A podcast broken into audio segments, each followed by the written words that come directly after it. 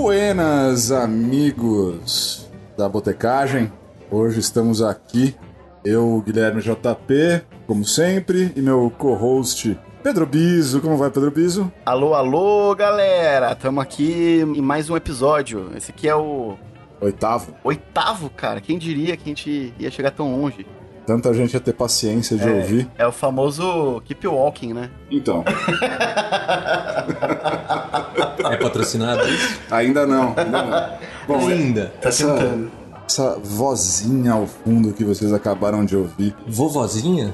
vozinha, é do meu ilustre amigo Ricardo Giassetti. Ricardo Giassetti é uma das pessoas mais inteligentes e interessantes que eu conheço. Ele é um cara que trabalha há muito tempo em mercado editorial e hoje veio falar com a gente sobre a interculturalidade do boteco. Porra, Nossa, além... eu, eu nem sei o que é isso.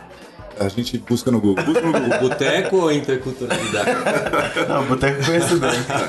Se tem uma coisa que eu busco nesse boteco, cara. A interculturalidade do bar, literatura, histórias em quadrinhos, falar um pouco do que ele tá fazendo, o que ele vai fazer e por aí vai. Dia, Boa noite. Buenas noches. Cara, o que você tá bebendo por aí? Bebendo por aí, cachaçinhas diversas, geralmente com você, né? Ah, não, não, não me responsabilizo por isso. Guilherme JP, grande mentiroso. Ah, gostei do inteligente, mas poxa. É... Tem uma coisa que eu gosto de você, Gia, que assim, além de muito inteligente, você é um cara persistente. Pra não dizer teimoso, né? Pra não dizer coisas piores, né? Mas enfim, como tá a vida, cara? Tá bem, estamos aí começando essa nova, essa nova aventura aí com o Instituto Mojo de Comunicação Intercultural. Legal. Bom, é uma, um desafio aí que a gente se, se colocou, uma nova etapa aí da, do projeto da Mojo que a gente já tem há mais de 10 anos, né? Desde 2006, são 13 anos aí de estrada da Mojo. A Mojo começou como uma editora, não foi isso? Como uma brincadeira, né? Tá. Eu e o Danilo, Danilo Corsi, grande parceiro. A gente teve uma ideia para escapar de montar a banda de novo. A gente tinha uma banda nos anos 90.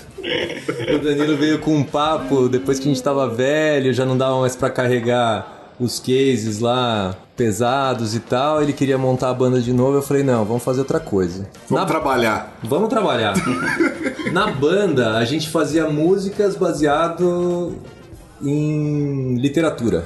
Então a gente pegava Kafka, alguns autores, autores que a gente curtia Vocês que lançaram Inimigos do Rei, cara? É, era uma coisa meio assim, tipo, Anã Paraguaia versão lá do B, assim, né?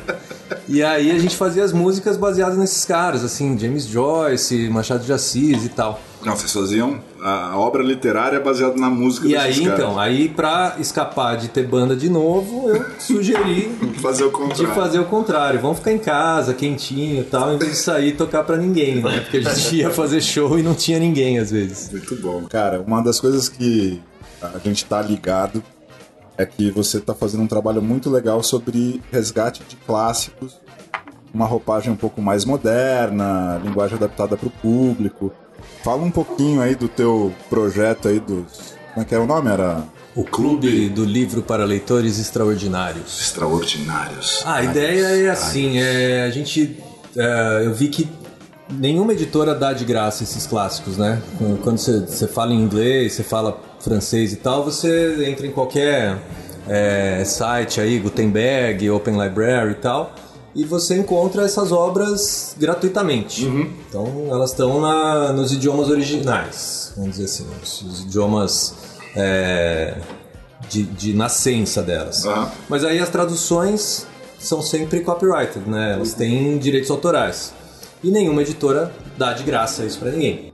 E aí o trabalho do Instituto, que não é uma editora, é uma, é uma iniciativa sem fins lucrativos, a proposta é que a gente consiga traduzir e dar de graça em forma de e-book esses livros essenciais da, da humanidade, né? Aham. E, E também, aí? em contrapartida, também tem a, a, a versão paga, cadernada, mega foda, maravilhosa. Exatamente. Aí, assim, é uma coisa meio Robin Hood. Quem tem, paga. Quem não tem, leva de graça. Legal, cara. Então você pode comprar o livro é, impresso, que é lindo, capa dura, é só entrar no site lá, depois você põe embaixo aqui, né? A gente bota embaixo, embaixo.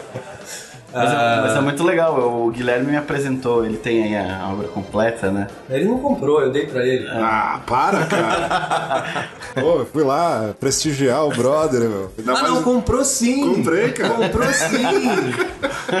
Polêmica! e, e é muito legal, cara. É, é uma, é um trabalho artístico muito bem feito, né? Com uma tradução feita pro, pro público receber de uma forma mais simpática, aquelas Pô, vindo traduções do muito Biso, isso é, robustas, um- né? é mais do que uma honra, E você cara. sabe que o, o Biso, é, apesar dele se auto-intitular a, a veia cômica do, do podcast, o Biso é um cara que lê pra cacete, cara. É? Lê tu- tudo que eu leio de gibi, ele lê de coisa interessante. Ainda mais depois que importante. Sobre o. Kindle, Você o tá Ki- falando isso porque tá, tá gravando. né? Não, não. O, o Kindle me ajudou muito a aumentar ainda mais. Meu, eu sei que é uma desgraça pra quem trabalha com o mercado editorial, eu tá falando isso. Mas o Kindle me ajudou muito a melhorar o meu ritmo de leitura, assim, porque eu, preciso, eu posso estar em qualquer lugar, sem nenhuma luz, e eu, o, aquele negócio que controla quanto falta pra terminar o capítulo ajuda muito na minha ansiedade. É, né? Porque quando eu li um livro, eu ficava muito ansioso pra saber se eu poderia começar mais um capítulo sem. Se ia dar tempo. e- Se ia dar tempo e tal. Então aquele porcentagem de leitura Mas por que, que não é bom pro mercado editorial? Ah, porque eu acho que quem trabalha com papel ali com- tá perdendo muito espaço pra, pra quem domina ah, esse- essa tecnologia, né? Então os caras podem pegar o quanto eles quiserem do autor, que de fato deveria ganhar muito mais, né? Mas o Kindle faz um trabalho legal no, no clube do autor, se eu não me engano, que eles pegam 50%, 50% pra quem joga a obra lá, né? Então tá surgindo novas iniciativas É, que são pra- até legais. Pra gente no Instituto, é a ideia é que a versão digital circule livremente. assim. Uhum. Então você não precisa pagar nada, você vai lá no site, baixa e tal. E, meu, usa como quiser, manda pros seus amigos. É uma coisa libertária, assim, tipo. é, Sim. tá, já- tá livre pra jamais- todo mundo. Eu jamais teria um Kindle, cara. Eu tava falando A com o gente, a Biso gente disso. conversou sobre isso. Cara, meu, pra, pra que que eu vou ter... eu- Se eu tiver um Kindle, eu acho que eu vou gastar um dinheiro comprando um monte de livro que eu nunca vou ler na vida, tá ligado? Que o Kindle você não empilha, né? É, você, você não não, vê a quantidade então, de coisa que você Minha- gastou. facilitou muito a minha mudança, porque eu me mudo bastante. Então, O- o- Os inquilinos não me, me A despacham. última dos mudança que eu fiz, cara, porra, sei lá quantas caixas de livro, caixas de livro, caixas de livro. E aí com, com o Kindle, é que tem muita gente que não gosta de ler em dispositivo e tal, mas é uma mão na roda. Cara, e como que é tentar estimular a leitura num país que lê tão pouco quanto o Brasil? A gente tem os dados aqui da... do Joga os Retratos- dados. Retratos da leitura do Instituto É o Pro Livro de J- 2018. JP Analytics. que fala que 44% da população brasileira não lê e 30% nunca comprou um livro na vida. Isso é de 2018, então é o, é o mais recente que eu achei, assim. E eu fiquei muito preocupado de ter achado esse dado. Não, o que mais me preocupa não é a É. questão de nem não ler. É essa coisa, meu, porra, 30% da galera nunca comprou um livro na vida. Nunca comprou um livro na vida. E eu tenho amigos que, que são instruídos, que eu reconheço eles nesse dado. É. Que são amigos que se deram bem, que ganham uma grana e tal. Não, não, eu quero mas nomes, eles não têm hábito de leitura. Gui JP. Quem são? Quem são? Só compra gibi, turma da Mônica, esse menino. Olha, é, é uma é uma questão cultural, né? Assim, é, se você não, se seu pai, sua mãe, seus parentes não, não leem pra você desde criança, se você não se sente familiarizado com, com a leitura desde pequeno, não tem como mesmo. E assim, aí você tem as exceções, tipo eu mesmo. Eu brigava em casa pra ter livro. Na minha casa não tinha uma estante de livros, assim, disponível. Eu meio que pedia pro meu pai, pra minha mãe comprar e tal. De modo geral, cara, assim, é, esse trabalho que a gente tá fazendo na, na Mojo agora é, uma, é um esforço de disponibilizar. A, a Mojo não vai atrás e tenta entregar isso para as pessoas Aham. e tal. Assim, as pessoas têm hoje um, né, toda a internet, todo, todo o ambiente digital aí para descobrir as coisas e tal. Obviamente que assim, é, o que a gente faz pode ser adotado por escolas públicas, é, bibliotecas e tal, e está à disposição, né? sem nenhum custo para quem quer que seja. Assim. De outro, de outro, por outro lado, é, as pessoas não sabem o que é uma grande história, uhum. porque isso eventualmente é filtrado, assim, tipo, a gente publicou essas, é, esses primeiros livros aí que o, que o, que o Jota falou, porra, Mogli, é, Alice, Alice Oz e tal. As pessoas acham que a história da Disney é a história desses personagens. É, uhum. E aí quando você vai ler, você percebe que não é uma coisa tão infantil e tão chapa branca e tão light. Uhum. É, eu, eu, passei, eu passei por isso com Plantas Macacos, porque eu, eu vi os filmes e eu achava, não gostava, nunca gostei dos filmes Plantas Macacos. Você tem algum problema com macaco, Bill? Não, nenhum. Mas eu sei que eu sei que tem muita gente que, que aprecia os filmes. Mas o, o, livro é maravilhoso. Quando eu li o livro, eu entendi, porque tem todo o aspecto antropológico ali, né? Tipo, tem toda uma sociedade, tem uma casta de macacos, figuras mais fortes, mais inteligentes tem uma, uma divisão na sociedade deles mesmos ali, né?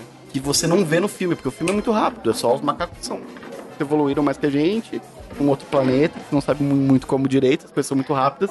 E aí no livro você consegue entender por que aquilo aconteceu. Gia, onde essa porra toda vai parar, cara? As pessoas não estão lendo. Eu já te falei, você é um cara muito teimoso. Você tá, você tá tentando fazer as pessoas lerem, cara. Meu, vai fazer videozinho no Stories no Instagram, cara.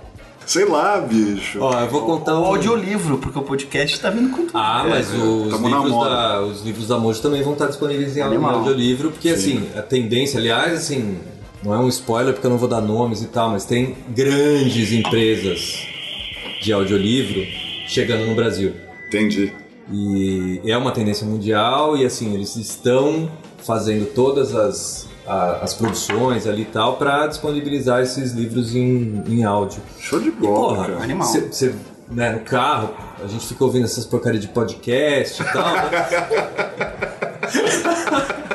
Mas vamos, vamos terminar aqui. Acabou. Foi muito bom receber. mas então, cara, mas eu, eu acho muito interessante essa coisa. Você substituir uma mídia pela outra, mas eu ainda acho que não tem o mesmo valor da literatura em si.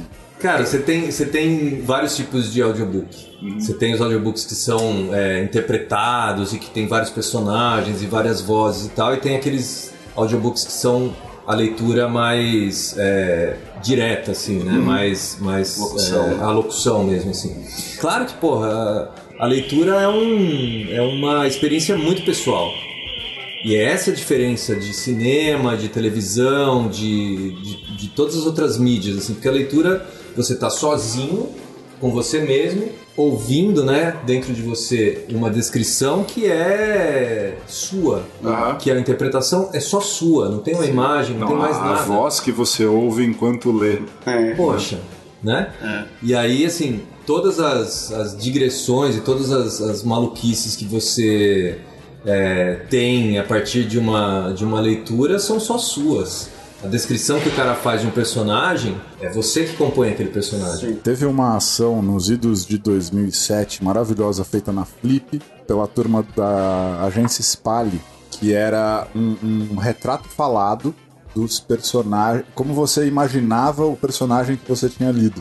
Então você fazia com um retratista de retrato falado, você explicava como você imaginava o personagem. Isso aí é um diferente do outro. Era muito louco. É claro. Era muito louco. Mas enfim, cara, a gente precisa cortar para um papo. Eu sou viciado, o Biso é viciado, todo, todo mundo, gosta. todo mundo ama. Pelo menos nessa mesa aqui, pode ser que não tenha. Eu vou falar alguns nomes aqui para ver o, o Gia dar uma chorada. Tá? Crivella, Bolsonaro. o Catador de Batatas e o Filho da Costureira. Os Invisíveis. Bang Bang. Super-Homem e Madman.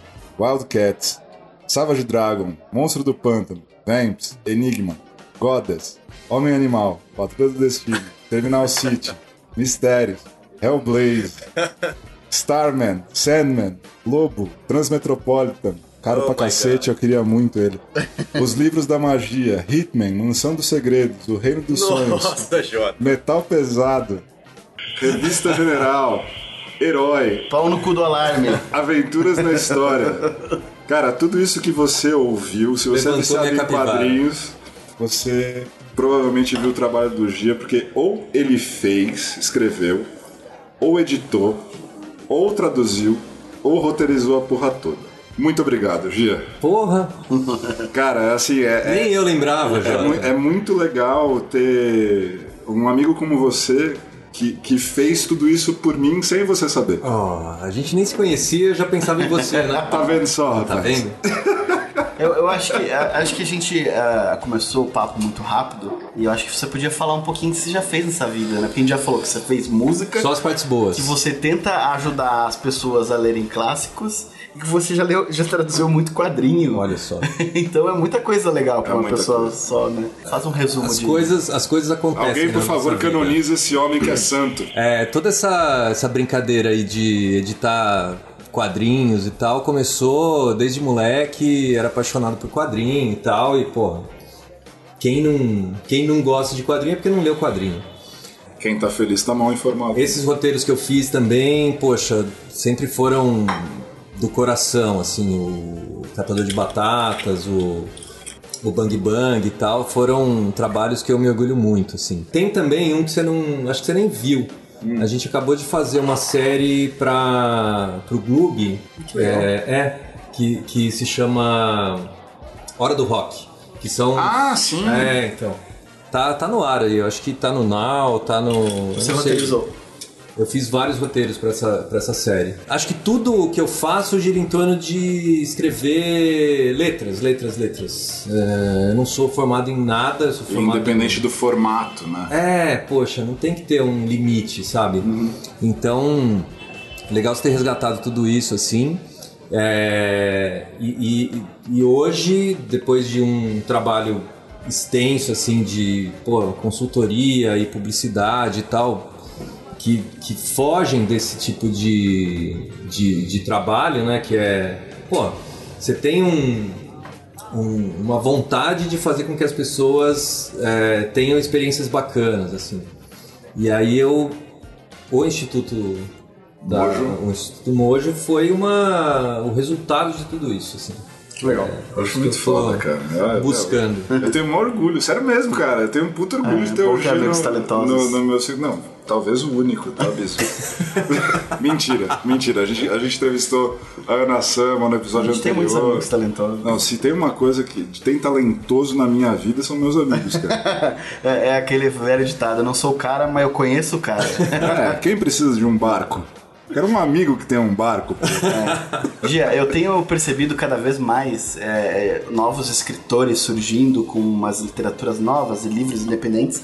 E essa galera tá cada vez lançando mais livros em bares do que de fato em livrarias.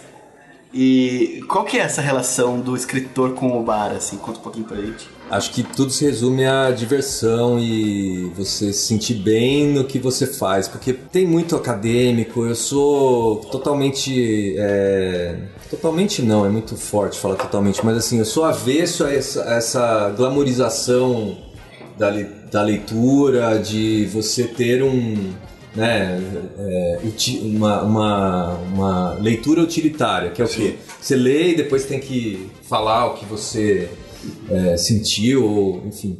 A leitura tem que ser uma coisa tranquila e o ato de escrever também é difícil. E quanto mais você amacia o ato de escrever, mais fácil ele fica. Tá aí, né? A gente tava até falando antes aí, porra. Você pega os grandes escritores, assim, a maioria deles era tudo, né? Pinguço, né, cara? Tipo, Hemingway, Fitzgerald, James Joyce. é, os caras eram pé na jaca. Não, o James. Joyce, o James Joyce é lembrado em bares eh, por causa do Ulisses até hoje, né? De- É, o Bloomsday, né? Que todo dia 16 de junho você tem uma comemoração do, do Ulisses, que é um, é um dia inteiro num livro de quase 900 páginas. Animal. Então, assim, é, você tem. E, e essa.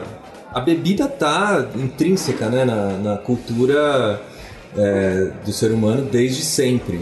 Você, você imaginar que as pessoas se alimentavam de cerveja, comiam cerveja, a refeição delas era cerveja. As pirâmides foram construídas com cerveja.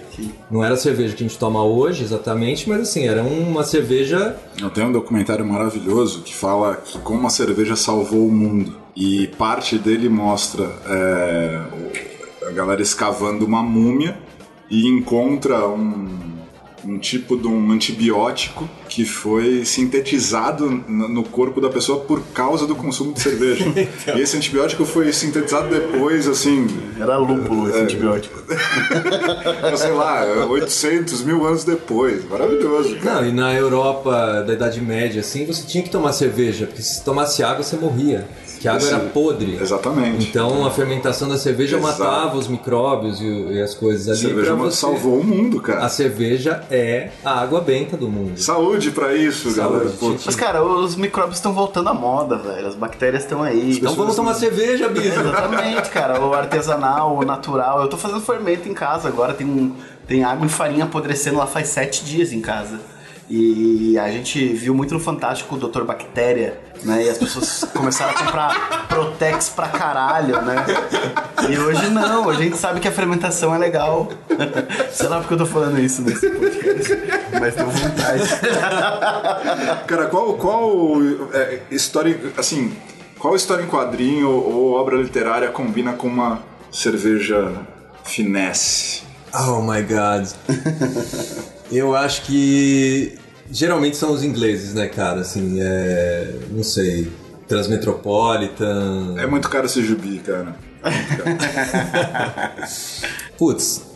É, talvez por isso harmonize com uma cerveja de otário. Gibis, gibis de caras que tomam cerveja, de verdade. Tipo, Sim. Steve Dillon, que fez o Preacher, o Garth Ennis, que fez o Hitman, sabe? Que e fez qual, o Preacher também. E qual que não vale uma polar?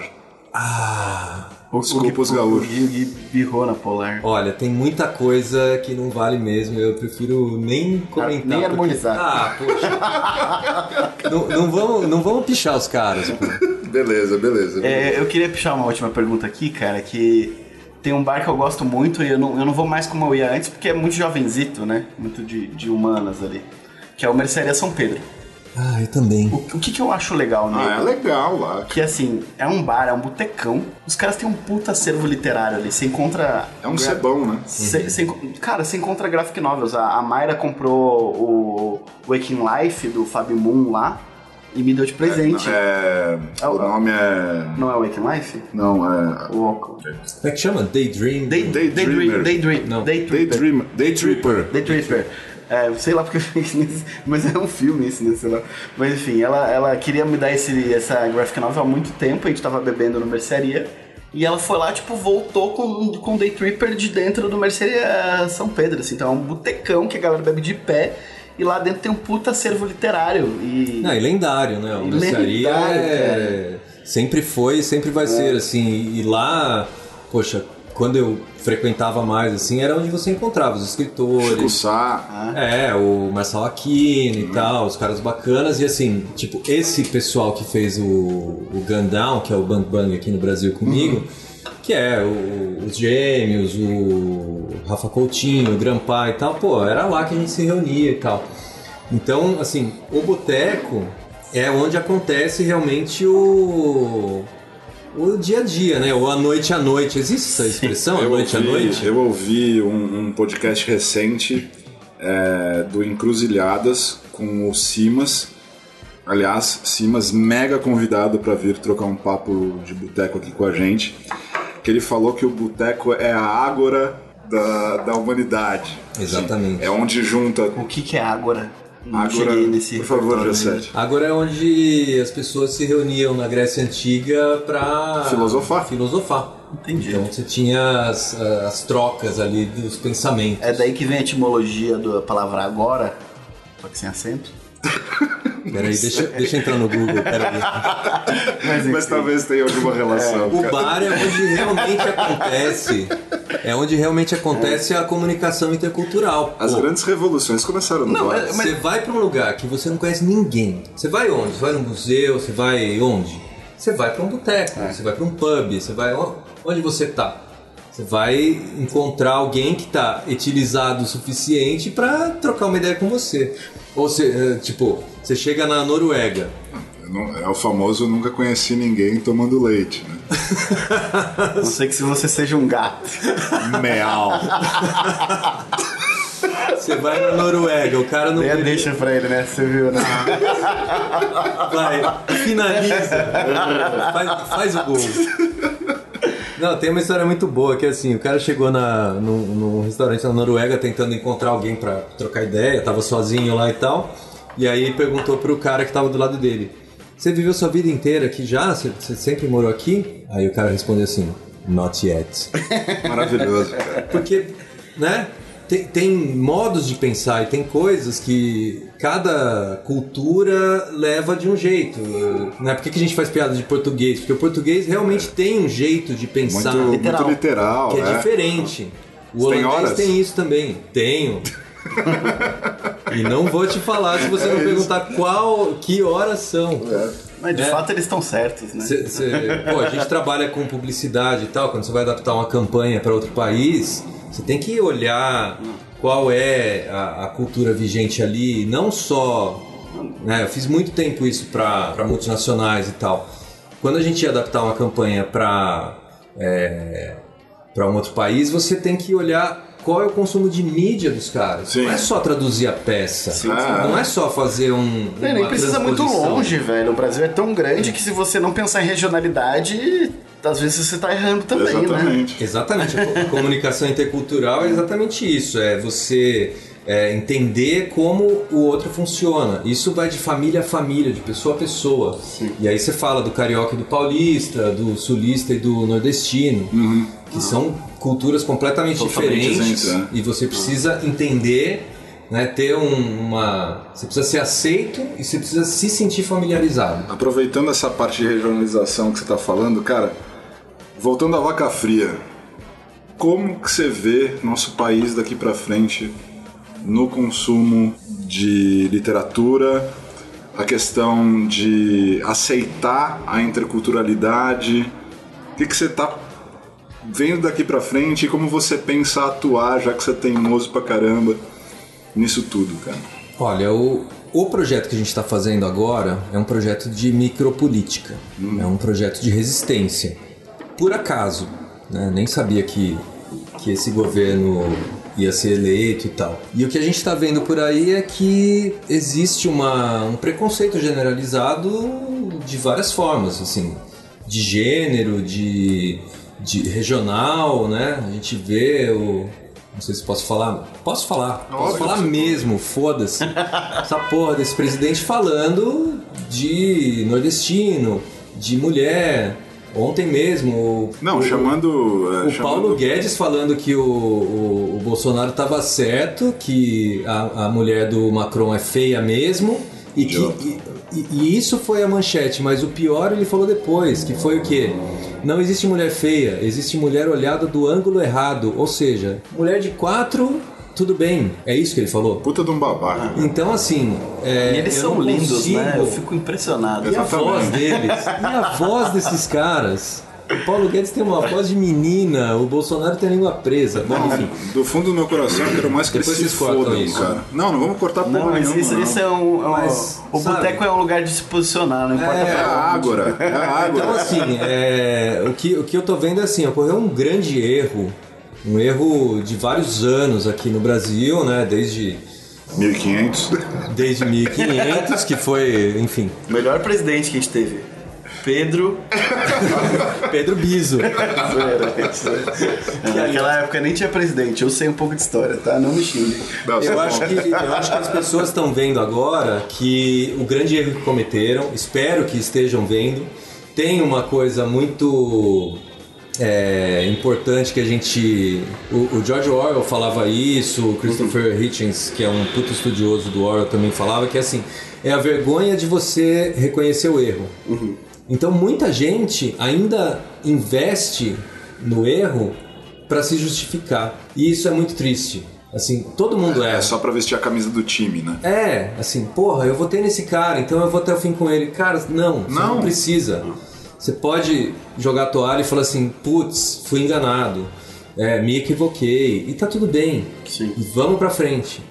Acho que é, as pessoas. A gente está vendo um terrorismo aí com todos os tipos de coisas que essas pessoas não acham corretas, né?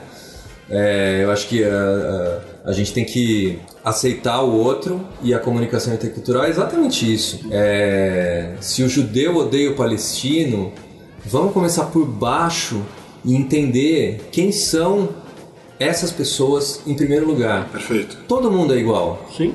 Na essência. Você tem uma ideologia diferente da minha, você tem uma percepção de realidade, você tem seus preconceitos e, e tá tudo bem. Agora, é, qual é a sua parte que é igual a mim? Qual é a parte é, do, do JP e do Biso que é, é igual a minha, Hum. do Gia? Sim. E a partir daí a gente construiu uma relação bacana. A gente chegou num ponto, cara. Hoje eu tava ouvindo uma propaganda do Agora Pão de era hora de fazer uma piada. Não... Não, não, cara. Não, não, não, não, tá tudo certo. Eu, eu acho que é, papo de bar também tem que ser sério. Depois a gente enche a cara e dá risada. Mas é. é, é, eu, eu hoje vi uma propaganda de- do Pão de Açúcar, que era um conteúdo pago na, na rádio. Não vamos perder mais um patrocinador, não, né? Que, é, não, não, de forma, não, não, não, não. Veio a piada, viu? De, for- de forma alguma. Mas assim, Tarda, mas não falha. era um especialista em vinhos, indicando vinhos nacionais e dizendo, aspas, lembre-se, pátria não é governo. Exatamente. Consuma os vinhos nacionais. É, eu, eu vi, eu vi, eu vi um, um- Não lembro quem falando que a gente precisa resgatar os símbolos nacionais da extrema direita conservadora. Os caras tomaram conta da camisa da seleção, os Puta, caras foda, tomaram né, conta da cara? bandeira Da do bandeira, país. Foda. das cores, né? É, tudo. Então hoje você usar qualquer símbolo patriota é, é você tá apoiando uma extrema direita. É tá de um lado. Isso é infeliz. Então, mas isso é a resistência, Biso. Isso é que a gente tem que falar, olha, eu sou mais patriota ainda. Sim. E eu vou enfrentar isso e, e a, a minha posição é essa. Claro, poxa, o Brasil tem uma falha patriótica e tal, mas a gente tem que assumir que a gente é brasileiro e que a gente ama esse país e que assim é, o que está acontecendo é um grande equívoco, né? A gente tem que é, se posicionar e falar, olha, e, e, assim para tomar um exemplo mais distante, assim, poxa, o diálogo entre Israel e Palestina, por exemplo, poxa, vamos se despir de todas as nossas é, pre- os nossos preconceitos, Sim. as nossas mazelas e Cara, você quer morar aqui também, na, na faixa de Gaza, na Cisjordânia? Como a gente vai fazer isso? Por que que, Porque precisa viver, pô. por que que no Bom Retiro e aqui em São Paulo a gente vê árabe e judeu junto, Sim.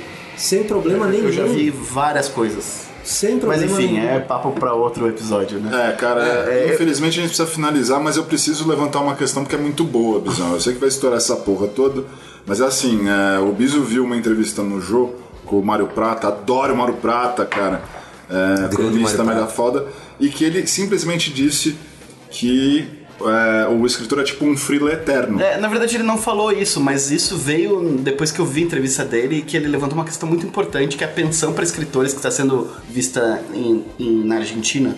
Porque o escritor ele trabalha anos e anos e anos e anos e ele não tem vínculo empregatício nenhum. E como que o escritor se aposenta? Uau! Foda, né? Uau! E aí eu vi essa entrevista e, e, assim, ele não deixou o Jô falar até ele falar tudo que ele queria. E aí depois de 20 minutos de entrevista ele falou, Jô, agora a gente pode começar a entrevista. É a mais, não, é a mais pura verdade, porque você pega, cara, você pega o, James Joyce, por exemplo.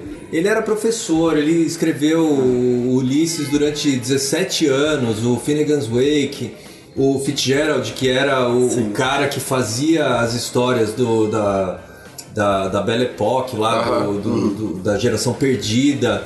E depois os caras estavam fodidos. Sim, todos. E nunca ganharam dinheiro de É, verdade. Uma coisa que ele falou na entrevista é que ele vê escritores, eu não citou nomes pra não ser indelicado, de 85 anos dando evento e palestra pra sobreviver porque não tem aposentadoria. Pois é.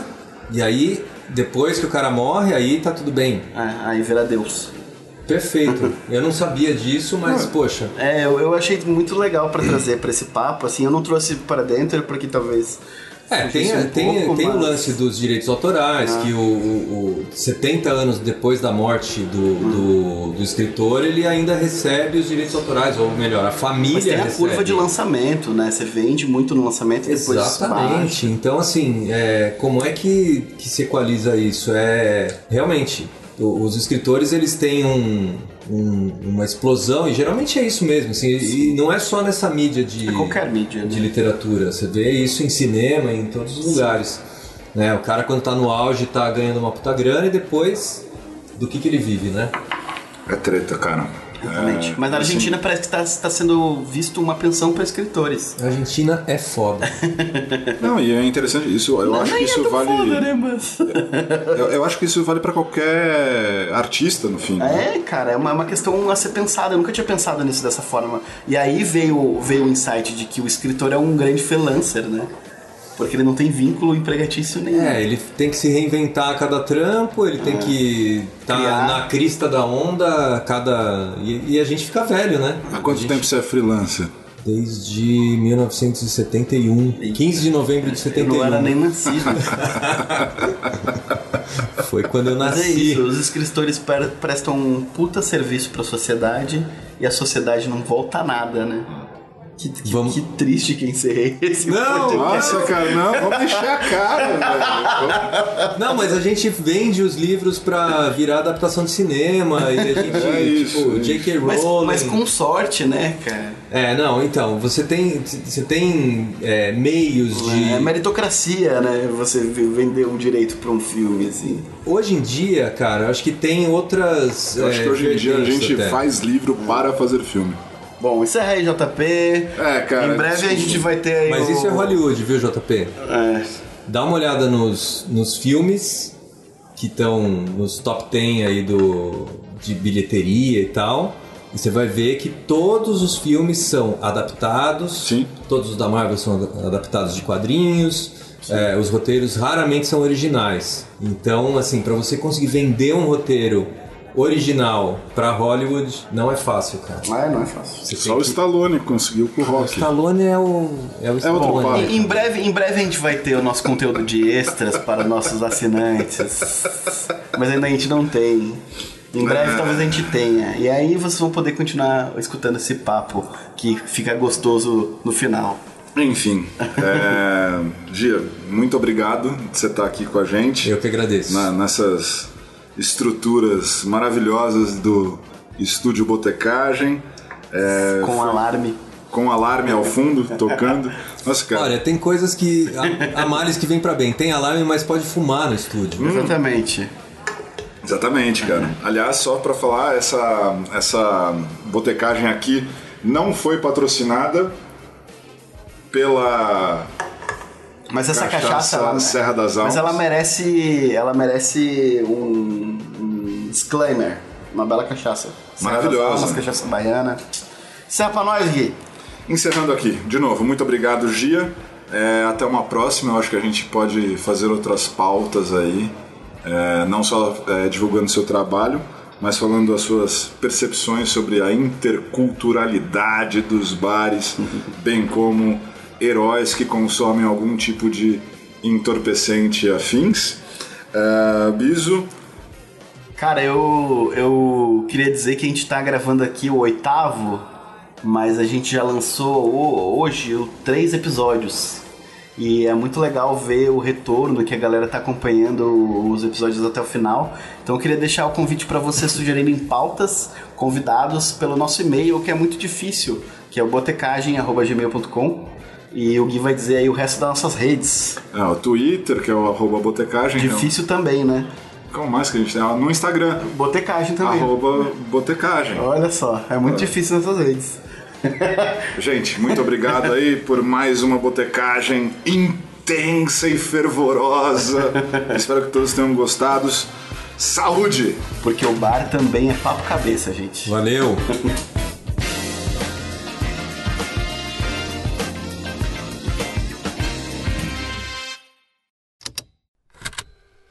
Estalo Podcasts.